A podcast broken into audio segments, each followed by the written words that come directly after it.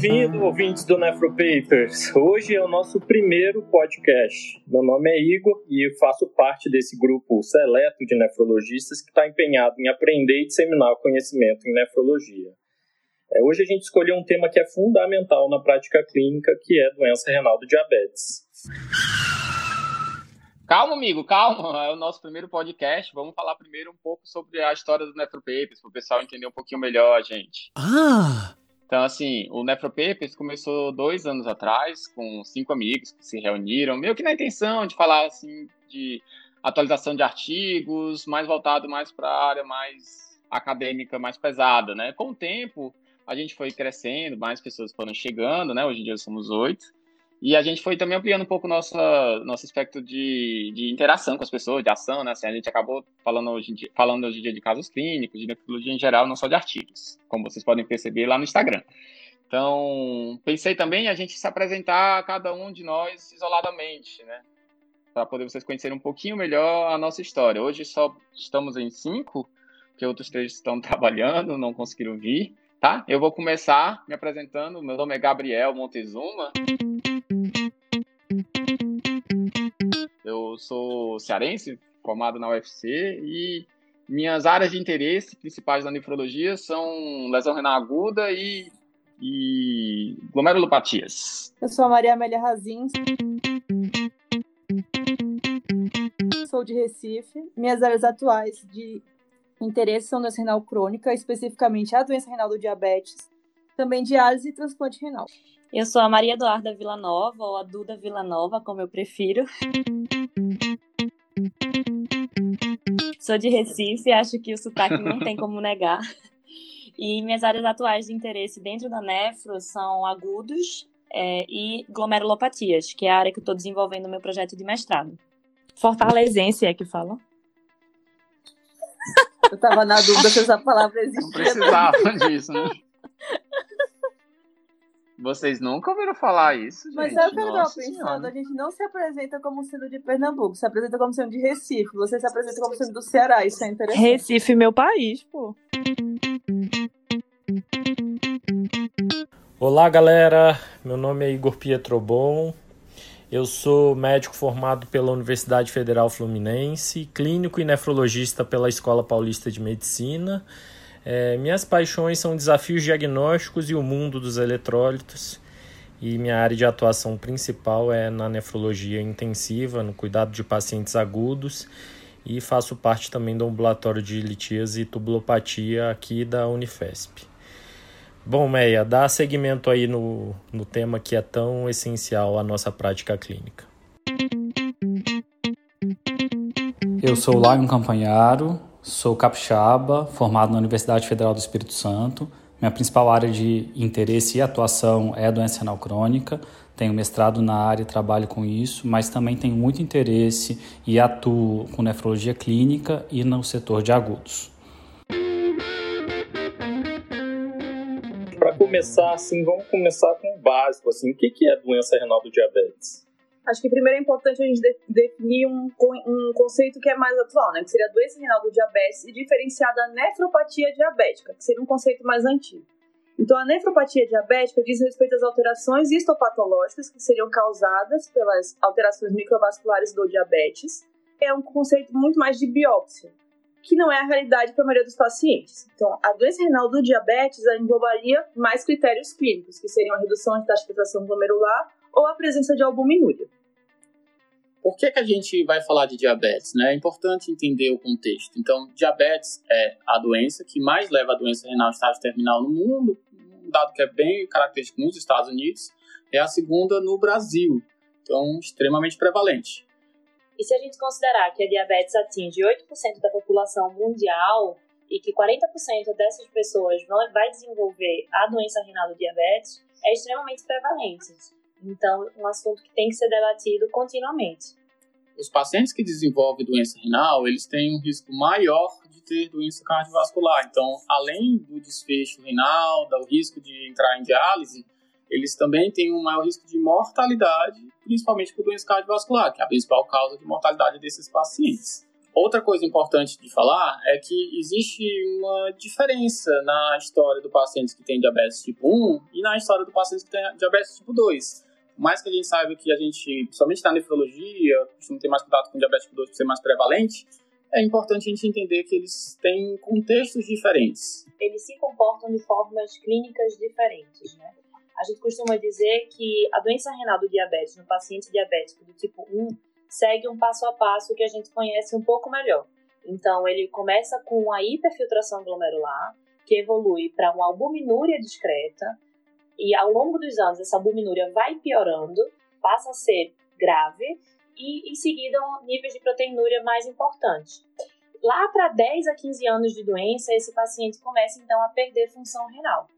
Mas isso é válido, como eu falei, para o diabetes tipo 1. O diabetes tipo 2, a gente nunca sabe ao certo o início da doença.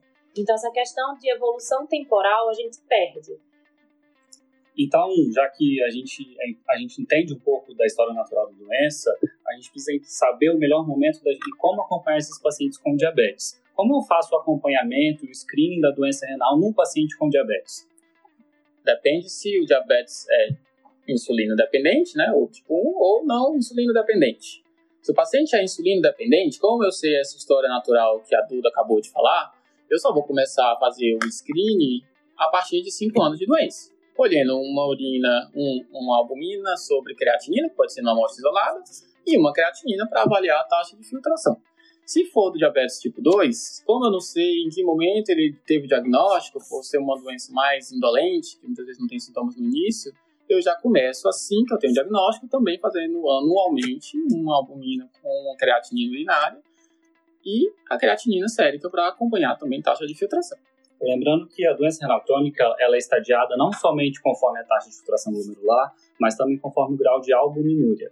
Então, a gente define como queda da taxa de filtração glomerular, uma taxa de filtração glomerular estimada abaixo de 60, persistente por mais do que três meses, definindo a doença como doença crônica, e a gente estadia o grau de albuminúria em três estágios. A1, menor do que 30 mg, A2, de 30 a 300 mg, e A3, maior do que 300 mg. Idealmente, a gente utiliza uma amostra isolada, fazendo a relação albumina-creatinina, mas esses valores também podem ser utilizados para albuminúria de 24 horas.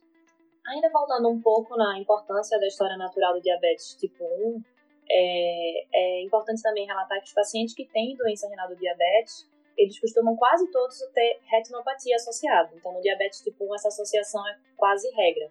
No tipo 2, a gente sabe que apenas 50 a 60% dos pacientes com doença renal do diabetes vão ter retinopatia diabética. Então, cerca de 40% podem ter a doença renal do diabetes sem nenhuma evidência de retinopatia. Isso tudo é importante na hora que a gente começa a suspeitar de outras doenças renais no paciente diabético.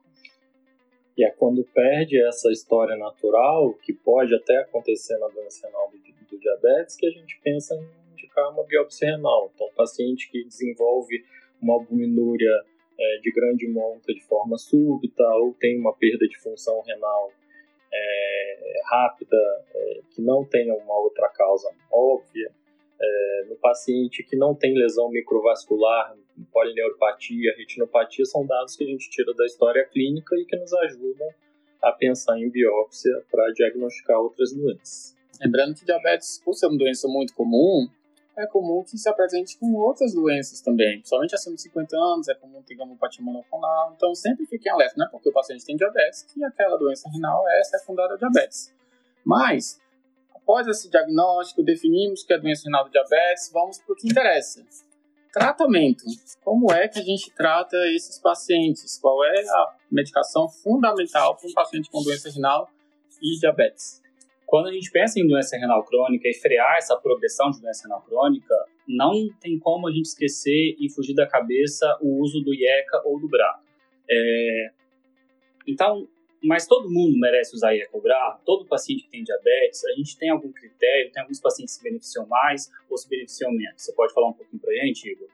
A população que mais se beneficia é a população que é hipertensa e ou que tem albuminúria, especialmente albuminúria A3. Há benefício também em utilizar nos pacientes com albuminúria A2 para evitar essa progressão é, até níveis maiores de albuminúria É, e o, uso do IECA na população que é normoalbumínurica e normotensa é, não pode ser facilmente defendido. Quer dizer, então, se o paciente tiver normotenso com albuminúria de 300, eu não vou usar IECA? Não, vai utilizar IECA. Ah. Esse paciente tem benefício. É, é um paciente de super benefício é um paciente de super benefício, mas que os trabalhos não mostraram tanto benefício comprovado, ou que, na verdade, que não tiveram tantos trabalhos mostrando benefício comprovado, para ser mais preciso. Então, é um paciente que, às vezes, se ele estiver tendo um efeito colateral, talvez a gente não vai querer manter. A gente extrapola que tem que manter para esse paciente, ou sugere, como o Cadigo sugere, por conta do que a gente sabe dos pacientes não diabéticos também, que a proteinúria tem um efeito lesivo, do glomérulo causa um efeito lesivo no túbulo, na verdade. Sim. Então evolui mais rápido o paciente que tem proteinúria maior. Então a gente acaba extrapolando também, mas não é tão claro, né? Igor, o, o efeito. Então, às vezes o paciente que tem um efeito colateral, eu não vou querer insistir tanto em manter. Efeito colateral existe com o uso do IEC e do BRA. Então, por isso a gente tem que ter alguns cuidados na hora de introduzir a medicação. Às vezes a gente quer dar um passo muito grande, a gente acaba dando dois passos para trás. Tem algumas dicas aí que vocês podem ajudar a gente para na hora de introduzir a medicação? Acho que é uma coisa importante a gente não querer introduzir com a dose máxima de cara. Principalmente assim, paciente com perfil de diabetes tipo 2 mais idoso, talvez ele não tolere essa dose máxima. Então, começar com a dose mais baixa e lembrar, sempre que possível, idealmente sempre fazer isso, é a gente dosar uma creatinina e um potássio de duas a quatro semanas após a introdução e modificação de dose também. É, outro, outra dica importante é não iniciar a medicação junto de outras medicações que vão é, piorar o controle volêmico do nosso doente. Então, medicações diuréticas vão atrapalhar a, o ajuste inicial de alto fluxo renal. Então, a gente deve evitar o início conjunto. Lembrar que o IECA ou BRA são medicações que agem fazendo uma vasodilatação da arteriolar aferente diminuindo a pressão intraglomerular. Então, elas agem na hemodinâmica e inicialmente cursam com uma queda inicial da taxa de filtração glomerular. Por isso, a importância de monitorizar a creatinina, importante a gente monitorizar também o potássio e esses cuidados, principalmente com risco de hipotensão e risco de hipovolemia na hora de introduzir a medicação. Lion, a gente introduziu o IECA para o paciente, retornou o paciente em quatro semanas, piorou 30% ou mais aí a creatinina, a taxa de filtração glomerular. O que, que eu devo fazer nesse caso? Eu acho que primeiro, a primeira pergunta que se deve fazer é se a gente não introduziu no momento inadequado. É, a gente precisa reavaliar a prescrição do paciente, ver se ele não está com muitas medicações antipertensivas, ver se ele não tem algum, algum sinal ou sintoma sugestivo de hipotensão postural ou de desidratação. E acho que é muito importante a gente ter na cabeça que não é porque se o paciente não tolerou a medicação no primeiro momento, a gente não pode, pode no segundo momento tentar a medicação de novo. Então, talvez reiniciar com uma dose mais baixa, lembrando que até o ano de 2020, o IECOBRA talvez fosse a grande medicação ou a única medicação que, de forma isolada, diminuiu a progressão de doença renal crônica. E vale ressaltar também que no paciente de grande benefício, aquele que tem albuminúria e hipertensão, a gente precisa chegar nas doses máximas toleradas para o doente, né? A gente inicia com a dose reduzida, mas vai sempre aumentando conforme a tolerância. O paciente está com doença renal crônica e, apesar de tudo que a gente tem feito, o paciente vai evoluindo com perda progressiva de função renal. Existe alguma evidência, ou como vocês é, definem a retirada ou não do IECA ou do BRA num paciente com doença renal crônica em estágio já 4, 5, piorando progressivamente? Uma coisa que a gente tem que lembrar é eu tirar o IECA e BRA vai trazer algum benefício para o paciente a curto prazo em termos de melhor preparo para diálise? Eu falo isso no sentido de que, às vezes, o paciente já tem uma fístula pronta aquela retirada de taxa de, de IE cobrar pode trazer a curto prazo alguma melhora de creatinina. Isso é algo que a gente não tem comprovado, a gente vai ter que fazer o teste, tira e ver o que acontece com a função renal daquele paciente, mas às vezes é o tempo que ele tem para segurar o potássio e acabar segurando um pouco mais de tempo para começar com uma fístula e não com um catéter, por exemplo. Mas tem um estudo recente mostrando que a gente viu que quando se tirava o IECA-BRA com um paciente com já estágio 4 para 5, a gente tinha até um melhor desfecho no sentido de segurar um pouco mais a taxa de filtração glomerular, Mas, infelizmente, os desfechos cardiovasculares, risco de mortalidade aumentaram. Então, sempre pesar que aquele paciente que tem doença renal e diabetes, como já tinha falado, também tem um risco cardiovascular muito alto. Às vezes teve um benefício até de segurar um pouco o diálise, mas em termos de mortalidade, que é o que importa, junto com qualidade de vida, foi ruim para aquele paciente. Então, é uma evidência que não é aquela evidência mais forte do mundo, não é que eu vou fazer isso para todo mundo, mas depois desse trabalho, a gente tende a ser um pouco mais permissivo. Lembrar que pacientes que têm hipercalemia, eu tenho várias coisas que eu posso fazer. Tenho que ver se a acidose está bem tratada, ver se ele está com dieta, se ele já está com diurético otimizado. São outras medidas que a gente pode fazer, tirar beta-bloqueador em alguns casos, para tentar mantê-lo sem urgência dialítica e, de certa forma, atrasar um pouco mais a diálise sem ter que tirar o IECA e o BRA. É, esse estudo que o Gabriel comentou, um estudo que saiu agora em 2020, é um estudo de coorte com mais de 10 mil pacientes, mas a gente tem um ensaio clínico randomizado em andamento que deve sair talvez esse ano, ano que vem, que talvez traga um pouco mais de informação se existe mesmo um real benefício de tirar o IE cobrar para a gente retardar o início de terapia renal substitutiva dos pacientes com DRC mais avançado. Acho que nesse caso a gente tem que eleger prioridades, né? A gente tem que definir se é pior para aquele doente é, entrar mais rápido em hemodiálise ou o risco cardiovascular dele agora é maior, é, já que a gente não sabe muito bem é, o que é certo e errado em termos de evidência. Né? Vocês estão falando super bem dos benefícios do IECA e do BRA na população com doença renal do diabetes. Que tal se eu associar essas duas drogas? Parece uma ótima ideia. Todo mundo queria e já tentou na vida. Muitos pesquisadores tentaram, e tem alguns trabalhos que estudaram isso de forma prospectiva, on target, UVA, né, Fundi, para citar, e só evidenciaram mais lesão renal aguda, mais hipercalemia, é, sem evidência de benefício clínico. Então, é proscrito atualmente essa associação na população com doença renal do diabetes. Acho que se a gente quer bloquear o sistema renina-angiotensina aldosterona de alguma outra forma, seria usar os antagonistas mineralocorticoides. Então, assim, isso já foi tentado com o aldactone, por exemplo, mas é uma medicação que tem bastante efeito adverso, né? Hipercalemia é uma coisa que chama atenção. E a gente tem um, um estudo recente do ano passado, né, de 2020, que foi o Fidelio. O Fidelio utilizou a finerinona, que é um antagonista seletivo mineral corticoide, e que ele mostrou, de fato, benefício na progressão da doença renal crônica e menos eventos cardiovasculares. Então, talvez a associação IECA-BRA com finerinone seja uma boa aí na, nesses casos. Lembrar que esse paciente, esse, esse estudo incluiu pacientes que já tinham um potássio controlado, menor que 4,8. Só 2% das, da, da população que tomou a medicação teve que descontinuar a medicação por conta de hipercalemia.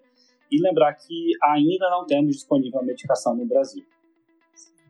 Tá bom, gente. Então, e é cobrar para todo mundo que tem albuminura e hipertensão, mas quanto que eu quero de meta pressórica? Tem um alvo? A gente tem evidência de que realmente uma pressão mais baixa tem benefício para um paciente com diabetes? Acho que essa é a pergunta de um milhão de reais do momento. É, saíram diretrizes novas, tanto brasileiras quanto internacionais. As diretrizes elas mudaram a, o alvo pressórico baseado principalmente no estudo SPRINT, que saiu em 2016, que mostrou que o controle intensivo da pressão versus o controle não intensivo diminuiu evento cardiovascular combinado. É, a partir de então, tanto a diretriz brasileira quanto a diretriz norte-americana é, sugere recomenda como alvo pressórico para os pacientes de alto risco um alvo de pressão menor do que 13 por 8. Lembrar que todo doente renal crônico e todo paciente com diabetes, pela diretriz brasileira, é considerado um paciente de alto risco. Então, pela, por essa diretriz, é o nosso alvo é 13 por 8.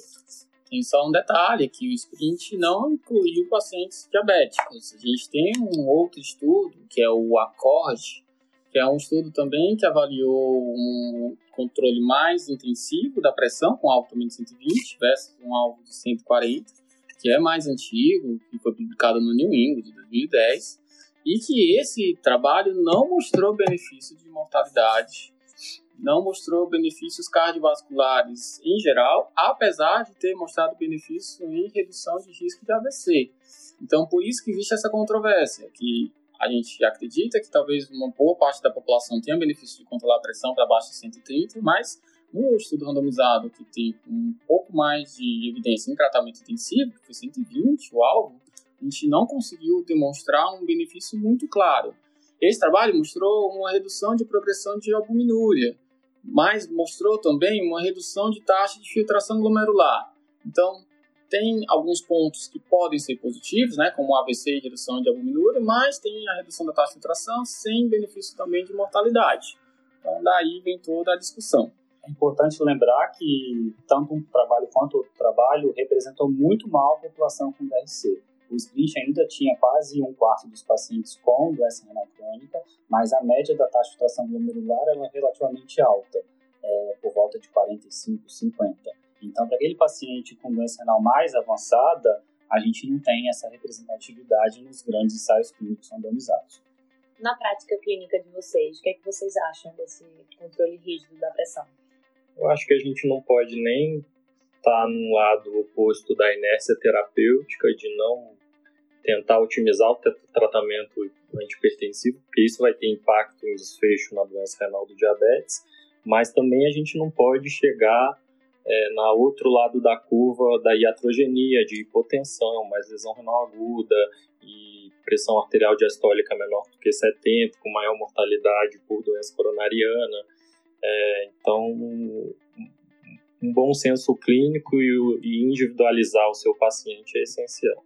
Uma coisa que a gente sempre tem que levar em consideração é paciente tem um risco alto de episódios de hipotensão, é um paciente com alto risco de queda, é um paciente que já tem doença cerebrovascular, tem história de estenose de carótida, é um paciente jovem que, a longo prazo, aquela pressão mal controlada vai ter mais chance de ter impacto, ou já é um paciente idoso, frágil, que já tem uma baixa expectativa de vida. Então, tudo isso tem que ser levado em consideração. E, às vezes, a gente faz uma tentativa e erro. Eu tento controlar um pouco melhor, mesmo achando que aquele paciente vai tolerar, às vezes ele fazendo 120 de pressão tem sintomas, tem hipotensão postural, por exemplo, e não tolera. Então, a gente tenta, monitoriza, reavalia e dependendo da resposta, a gente mantém ou tira ou diminui. Lembrando que se o paciente, tentando fazer uma recapitulação, né? Se o paciente tem nefropatia diabética, tem doença renal do diabetes com albuminúria e hipertensão, primeira escolha IECA ou BRA, não tem diferença entre os dois em, baseado em estudos randomizados. Os dois têm muito têm desfechos positivos, o IECA dá um pouco mais de tosse, mas em teoria tanto faz. Se ele não tem hipertensão ou não tem albuminúria ou nenhum dos dois, em teoria o que importa é o controle pressórico. Não faz diferença se eu dou IECA, BRA ou bloqueador do canal de cálcio ou diurético tiazídico. Mas tá certo, falamos de um paciente com doença renal crônica e com diabetes. Mas até agora, tudo que a gente falou, acho que serviria para qualquer paciente com doença renal crônica. Vamos falar de diabetes, então? Vamos falar de diabetes. Antidiabéticos, né? Paciente que tem doença renal crônica, a gente trata de forma diferente? Eu vou mudar meu esquema de antidiabéticos inicial? Inicial, não. E depende também da taxa de filtração glomerular. Acho que essas são duas coisas que a gente tem que pensar. Uma coisa que o Cadigo 2020 trouxe, que eu achei bastante revolucionário, é que se antes a gente usava a metformina como primeira escolha, como droga isolada, ela agora vem associada ao inibidor de SGLT2. Mas primeiro falando da metformina. Qual a vantagem da metformina? Então é uma medicação que, primeiro, tem um baixo custo e alta disponibilidade. Então é uma medicação que a maioria dos nossos pacientes conseguem fazer. Só lembrando que a gente está falando de diabetes Isso. tipo 2, tá, gente? Importantíssimo. Importante falar isso de fato. Volta no metformina. Tudo que a gente vai falar aqui, que o Cadigo descreveu, da metformina e do inibidor da SGLT2, refere-se ao diabetes tipo 2. Mas a metformina, como eu falei, ela é uma medicação de baixo custo, alta disponibilidade, que mostrou é, uma redução da mortalidade geral. Em relação à progressão de doença renal crônica, a gente não tem nenhum trial até o momento grande que mostre redução da progressão de doença renal crônica mas é uma, uma medicação bastante bem tolerada. Qual a limitação seria para a população com DRC? É que de diretriz a gente pode utilizar até uma taxa de filtração glomerular de 30 ml por minuto. Lógico que isso é bastante questionável quando a gente vai parar é, a metformina também, mas a gente pensa nessa taxa de filtração. Menor que 45 é, ml por minuto, a gente deveria é, fazer uma redução de dose. Qual a limitação na população com DRC é que a principal complicação seria o desenvolvimento de uma acidose lática. E eu queria saber a opinião de vocês sobre esse tema. Então, aquela história de que o paciente chega falando que suspendeu a metformina porque a metformina piorou a função renal dele, é verdade. Isso não é verdade. Mito. Mito. Por que, que a gente diminui inicialmente e depois a gente suspende a metformina no DRC? Pelo medo que a gente tem dessa complicação, que é a acidose lática, embora não seja tão comum na prática ambulatorial. Não sei a experiência de vocês aqui. Acho que no ambulatório a gente vê muito pouco de acidose lática. É raro de da gente ver, a gente vê mais em paciente diabético hospitalizado e que tem a etiologia da acidose lática, por exemplo, na sepse exacerbada pela continuidade do uso da metformina. É, entretanto, a gente é, tem essa recomendação de diretriz de suspender a metformina com taxa de filtração glomerular abaixo de 30, mas na prática clínica, para quem é nefrologista, é, no paciente com função renal estável e taxa de filtração em volta de 30 ml minuto, a gente tende a manter a droga. Monitorizando de perto a função, vendo se não está progredindo rápido, aquela Sim. piora da DRC. mas com paciente é, na mão. Eu acho que a dica é olhar a estabilidade do paciente, olhar risco de agudização do paciente. É, e aí acho que dá para a gente tolerar um pouquinho, embora todas as diretrizes recomendam a suspensão com menos que 30 dias de tração. Uma outra coisa interessante que eu descobri estudando o podcast foi que. Olha só.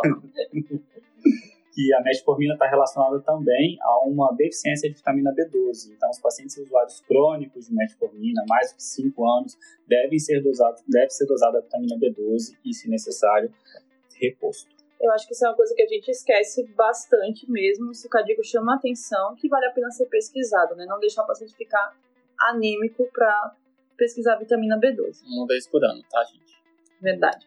Uma coisa que a gente tem de novidade da metformina é que existem prováveis trials, né, trials em andamento, que vão começar, que vão ver qual é o comportamento da metformina na população com a taxa de filtração glomerular menor. Então, a previsão é que até uma taxa de filtração glomerular de 20 ml por minuto. Tá bom de metformina, gente. E a estrela dos últimos dois anos, três anos, da Sim, nefrologia, cinco anos? Glifosinas glifosinas, né, inibidores do SGLT2. Então, só reforçando, o Cadigo diz agora que a primeira escolha é a combinação de metformina com inibidor de SGLT2. Então, tinha tempo que o Cadigo não publicava nada de diabetes, as nossas diretrizes eram muito antigas, e acho que graças a Deus saiu esse ano, ano passado, né, e trouxe inovação e, e força de evidência para recomendar a gente utilizar. E da onde que surgiu essa ideia de utilizar inibidor de SGLT2 para o tratamento da doença renal do diabetes? O inibidor de AGLT2 inicialmente foi, foi desenvolvido como uma droga antidiabética.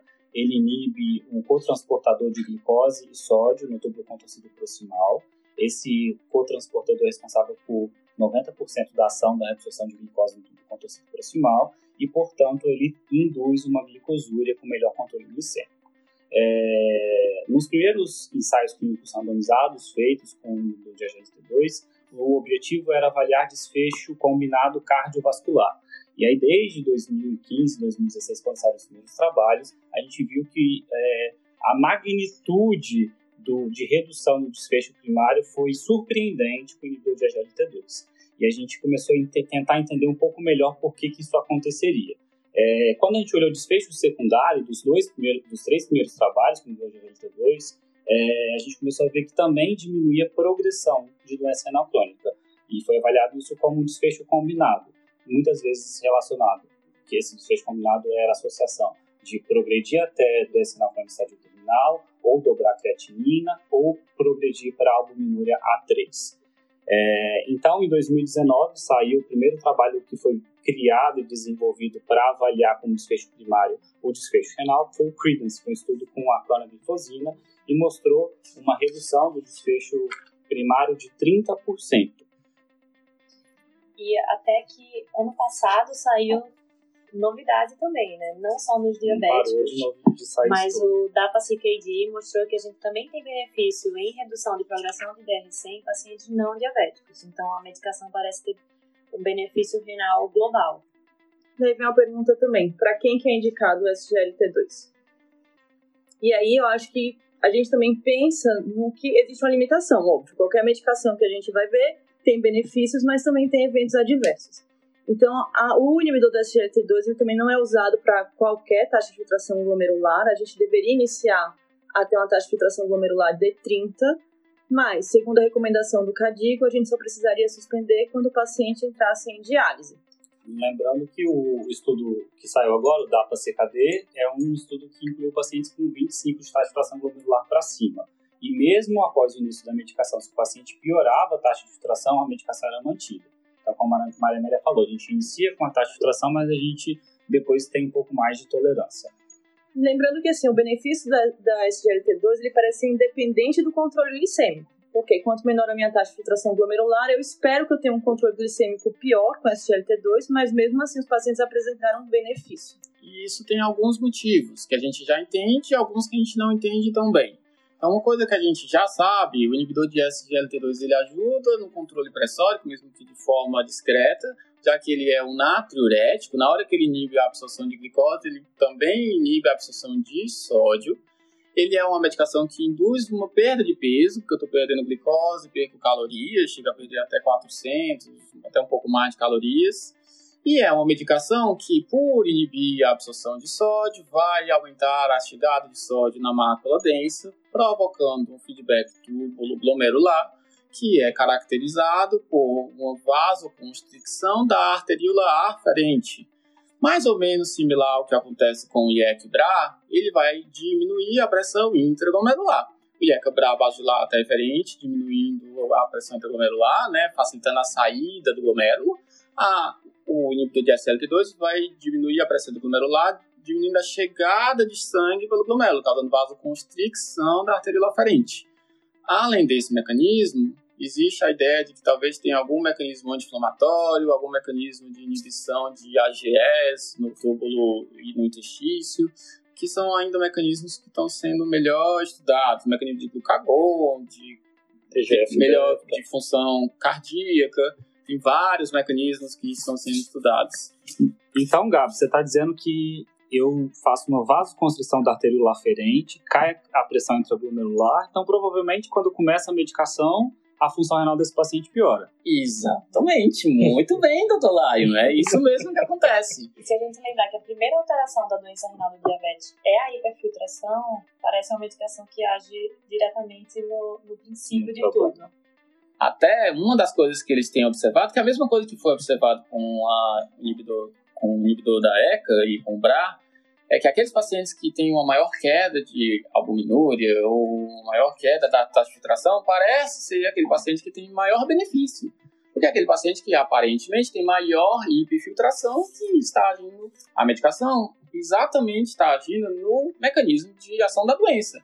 É, aquele, é aquela paciente que tem mais evidência de que tem pressão intraglomerular aumentada e, consequentemente, vai ter benefício da medicação. Então, não é para se assustar se por acaso aquela creatina aumentar. A, a gente vai ter que monitorizar para ver se tem outros motivos. Alguns pacientes de maior risco, pacientes que já têm uma taxa de filtração menor do que 30, idosos, hipovolêmicos. Eu talvez, na hora de começar, eu tenho que observar se ele está com furosemida associado. Se tiver com furosemida, talvez retirar a furosemida primeiro, ou talvez só diminuir a dose, dependendo de paciente ser hipervolêmico nitidamente ou não. Talvez, se ele está com IECA-BRA, talvez monitorizar um pouco mais de perto, fazer uma creatina um potássio com uma semana, talvez não esperar três semanas. Então, são alguns detalhes que a gente tem que observar para aquele paciente que talvez tenha um pouco mais de risco de ter um piora mais agudo ou mais importante da filtração glomerular. Acho que é aquela orientação do time ideal de início de medicação que a gente tinha falado lá atrás no IECA-BRA, né?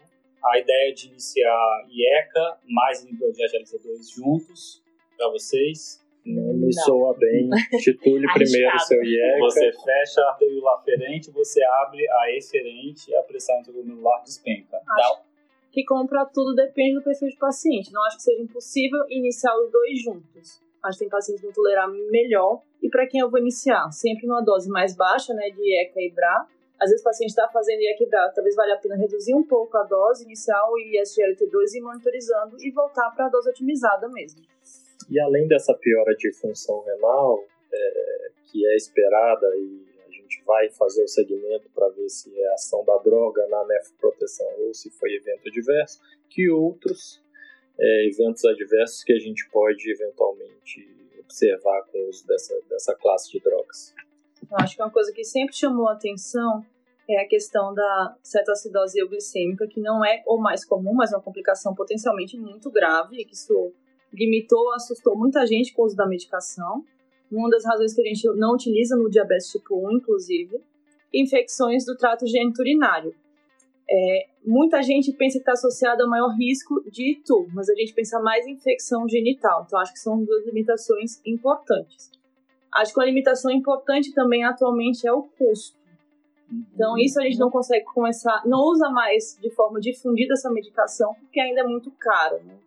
É um caro ainda relativamente acessível, né? lembrar disso. É, a cartela com 30 comprimidos custa, em média, 120, 150 reais. Então, a gente, é importante a gente saber disso, porque às vezes a gente tem que dar opção para o paciente, se ele tiver condições, e colocar como prioridade na vida dele, vale a pena. Isso é algo de a gente falar, é importante de falar, porque o próprio é, CADIGO, o, a Associação de Diabetes Americano, o ADA, eles colocam alguns critérios que fazem com que eu queira priorizar uma medicação ou outra. Porque se você for ler, hoje em dia, com tantos antidiabéticos mostrando benefícios além do controle do diabetes, se você for dar todos os medicamentos que você tem que dar, o paciente vai acabar não tendo como usar todos eles. Então, quem tem alteração da função renal, ou quem tem albuminúria, ou quem tem insuficiência cardíaca, são os que têm um, um benefício mais comprovado com o inibidor de SGLT2. Já outras medicações têm outras indicações. Quem tem um problema com custos, eles recomendam principalmente sulfonilureias e os a metformina. a metformina, que já é a primeira opção sempre, né? E bioglitazonas também. Apesar de a gente da nefro não gostava porque dá edema, hipervolemia, mas tem que falar o que está descrito nos guidelines. Mas tem E que mais de droga que a gente pode utilizar para ajudar aí na progressão, no tratamento dessa doença renal diabetes? Já falamos de metformina, falamos de inibidores de SGLT2, tem alguma outra classe de drogas? Acho que quando o custo também não é um problema, a gente pode utilizar os agonistas do GLP-1 que é a queridinha das mulheres hoje em dia, né? Então, é, é interessante é, reforçar que a recomendação do CADIGO é que a segunda escolha de medicação seja o análogo de LP1. Então, além do que o Gabi ia falar, né, que é o controle do peso, mostra a redução do peso, é, a gente tem também trabalhos que comprovaram benefício na redução da albuminúria. Então, teria aí um papel importante também na doença renal do diabetes se for escolher um agonista só para um agonista de GLP-1 só, você tem que escolher um que tenha comprovadamente benefício cardiovascular. É algo que guidelines, os guidelines são bem claros. O paciente com diabetes doencinal morre de doença cardiovascular. Então, os que têm benefício comprovado é a dulaglutida, a liraglutida e o semaglutide. Então, um dos três são os que têm prioridade para a gente escolher no contexto de que a gente está indicando as três medicações. Lembrar que metformina, inibidor de SGLT2 e agonista de GLP-1 são medicações que têm um risco de hipoglicemia praticamente nulo. Então, mesmo pacientes que têm uma hemoglobina glicada menor do que 6,5, está sim indicado usar a medicação em quem tem, obviamente, possibilidades de comprar alvo agora não é só o controle glicêmico, mas também proteção renal e cardiovascular. É claro que um paciente que está usando sulfonilureia e um paciente que está usando também insulina, o risco de hipoglicemia existe. Então, talvez diminuir a dose dessas outras medicações que não têm tanto benefício cardiovascular e renal comprovado antes de iniciar medicações novas, ou simplesmente monitorizar um pouco mais de perto. Gabi, você tocou num ponto que é fundamental, talvez, no tratamento do diabetes, que é controle glicêmico, alvo glicêmico. Como é que a gente aborda, como é que vocês abordam isso na, na, na prática clínica de vocês? O, acho que um dos pontos cruciais também das novas recomendações é que ele abrangiu o espectro de recomendação de alvo de hemoglobina glicada. O CADIGO que a gente tinha anterior, que falava de doença renal crônica, falava no alvo por volta de 7% que é muito inespecífico. Daí, agora ele trouxe uma recomendação mais ampla e individualizada. Então, ele coloca uma faixa de menos 6,5 até menos 8. E aí o que eu vou avaliar na hora de é, querer um alvo mais com controle mais intensivo ou não intensivo, avaliar a expectativa de vida do paciente, avaliar a idade, avaliar já a evolução de doença micro e macrovascular, mas principalmente avaliar o risco daquele paciente tem, que aquele paciente tem de fazer hipoglicemia e o suporte financeiro e social dele reverter e dele cuidar em caso de hipoglicemia. O CADIG é bem claro, então o principal é exatamente isso que o Lion falou na hora que eu vou decidir o alvo de hemoglobina glicada, o principal é aquele paciente, ele tem risco de hipoglicemia? Então, um paciente com taxa de filtração menor do que 30, a gente sabe que tem muito mais risco de hipoglicemia, o rim é um dos órgãos mais responsáveis por neoglicogênese, então, naturalmente, só por ter DRC, ele tem mais risco de hipoglicemia. Se o paciente é um idoso, que vai, às vezes, ter menos regularidade da dieta, ele tem mais risco de hipoglicemia. Então, características que aumentam o risco da hipoglicemia e, além disso, características que fazem com que mesmo poucos episódios de hipoglicemia possam ser muito lesivos. Então, pacientes que já têm doença cardiovascular, pacientes frágeis, pacientes que têm uma maior idade, doença renal é, estabelecida. Então, são pacientes que eu sei, pacientes que não fazem sintomas, com episódios de hipoglicemia, né, que são as hipoglicemias assintomáticas, são pacientes que eu vou ter ainda mais cuidado na hora de determinar o alvo. Então, esses, esse perfil de pacientes, talvez botar um alvo mais próximo de 8. Já o perfil de pacientes jovens que não, que não tem esses riscos, tanto de um episódio grave como de ter mais episódios, talvez um alvo mais próximo de 6,5. Lembrando que hoje a gente, como a gente acabou de falar, tem medicações que eu consigo melhorar o controle do diabetes sem ter um risco associado à hipoglicemia. Então, quem tem poder Sim, de. Não, né? Sim, não, porque justamente o paciente tem mais risco de hipoglicemia, aquele com DRC mais avançado, é aquele que a gente tem menor arsenal terapêutico.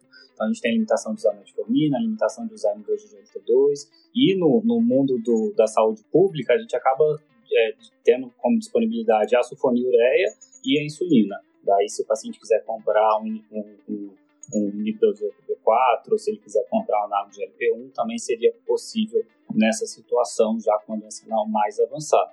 Então a gente tem, além do, de, de todas as nuances do tratamento, a gente ainda tem esse fator econômico é, muito importante. A gente fala bastante da hemoglobina glicada, né? Mas vocês conseguem pensar em alguma limitação para o uso da, da hemoglobina glicada como o controle do diabetes? Alguma ou algumas? algumas limitações. Então, somente a nossa população, né, de pacientes com sinais crônicos, eles têm algumas limitações, né? Uma delas é que a meia-vida da hemácia dos nossos pacientes tende a ser menores. São pacientes que têm anemia por deficiência de eritropoetina, costumam ter sangramentos gastrointestinais pequenos mesmo, muitas vezes, mas que causam ferropenia, que, consequentemente, vão diminuir a meia-vida da hemácia. Diminuindo a meia-vida da hemácia, vão diminuir a confiabilidade da hemoglobina glicada. O ambiente urêmico, ele pode glutamizar Carbamilar. Carbamilar. Muito obrigado, meu amigo.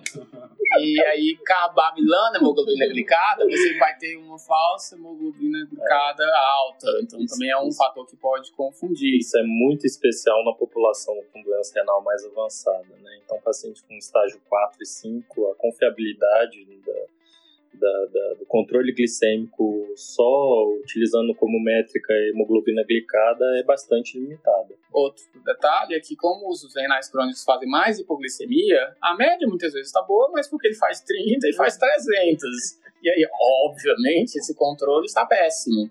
Mas, graças a Deus, a tecnologia também chega na medicina, não só nos computadores. É, isso é um, uma questão super importante que a endócrino é, estuda bastante recentemente, que é esse conceito de variabilidade glicêmica. E a gente pode, no dia a dia, monitorar ou com, com um monitor de, de, de, monitoramento contínuo de glicemia, ou a velha glicemia capilar, em jejum, duas horas pós-prandial, é, para entender um pouco melhor o quão variável é a glicemia do seu paciente fora que esse controle aumenta também muito a aderência, né? Se o paciente tem um controle frequente dos, dos destros, enfim, da glicemia dele, ele consegue seguir melhor o tratamento, muitas vezes. Gente, o que, que, que, a gente tem de, de novidades aí do tratamento da doença renal do diabetes? Tem alguma coisa que vocês se lembrem para sair? Ou que já... Acho que a gente tem alguns trabalhos com, com antiendotelina, né? Tem um trabalho que é o Sonar, que é um, um pouco mais antigo. Esse, esse, trabalho é um bloqueador do receptor da endotelina, é, que também está relacionado ao processo de progressão, de hiperfiltração e, perda progressiva dos néfrons. É, o problema do receptor de endotelina é que as primeiras, os primeiros estudos que testaram a medicação foi, foram interrompidos por insuficiência cardíaca descompensada.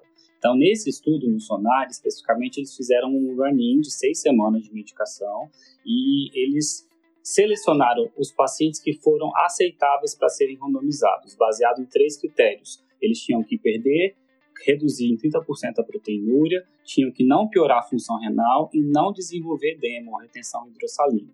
E da, da população inicial, só metade desses pacientes foram aceitáveis a serem randomizados, e daí, dentre os randomizados, eles conseguiram mostrar que o, o atrazentana reduziu a progressão de doença renal crônica.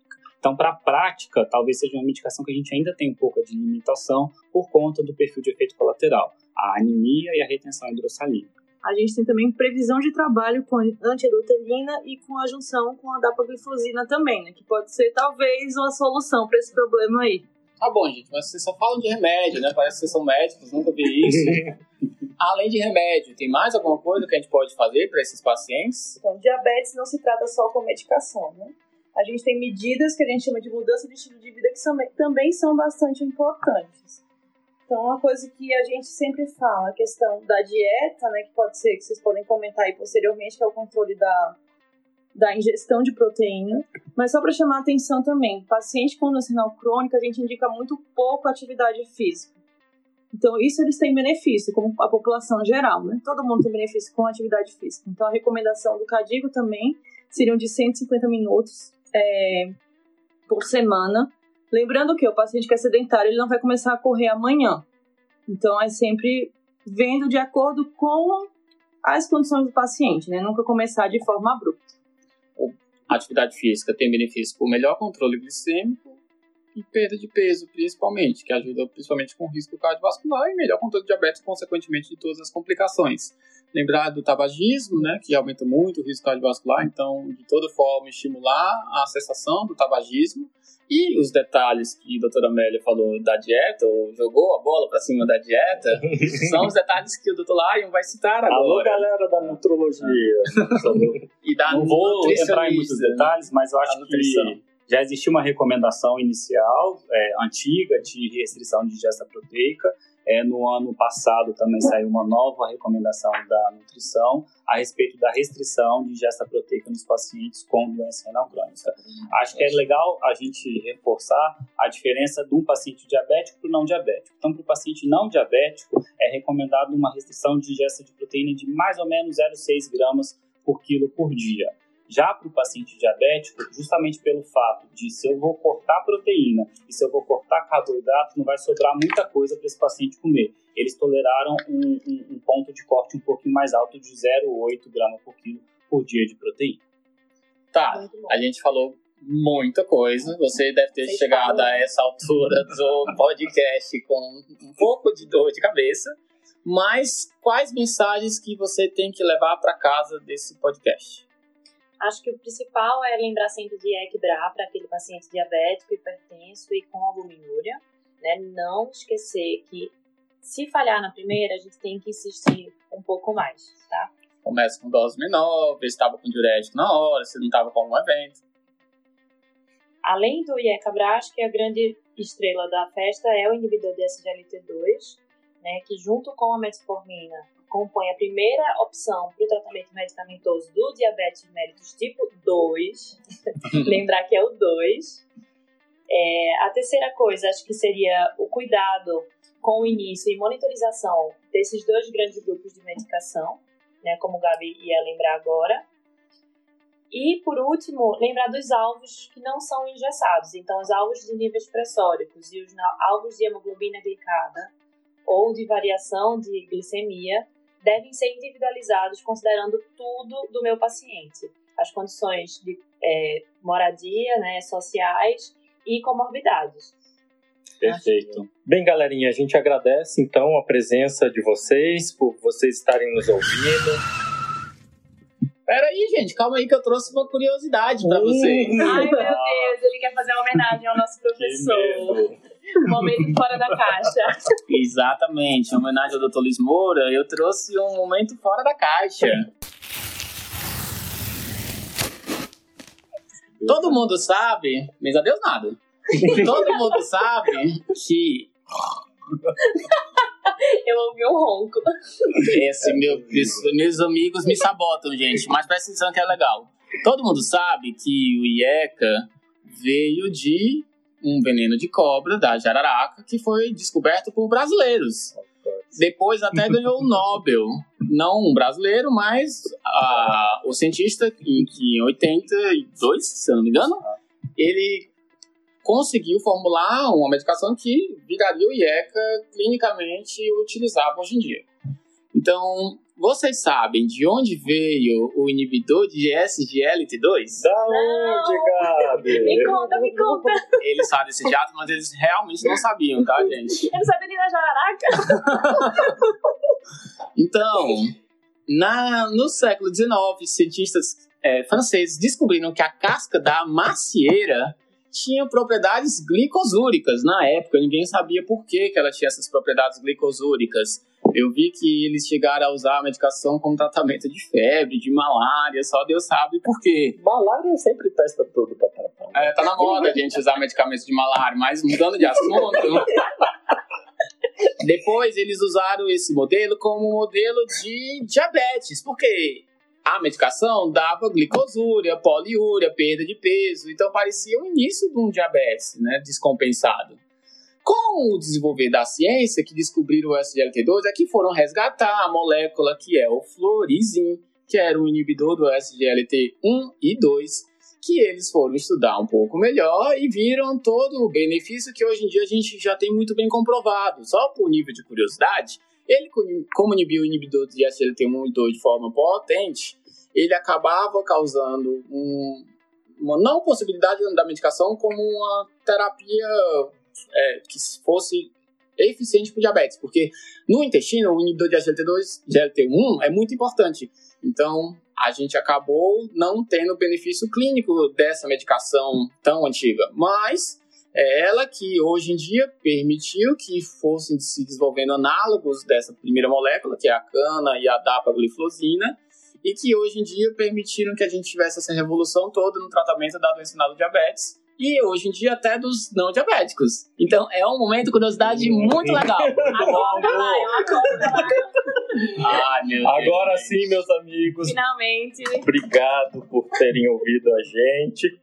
É, curtem, compartilhem, comentem, mandem suas dúvidas. Espero que vocês tenham gostado. Um abraço. Mandem Mandem sugestões para os próximos podcasts. Com certeza vamos gravar já todos em forma de jacaré. Espero que sim. Tchau, pessoal. Foi Tchau. prazer. Um abraço.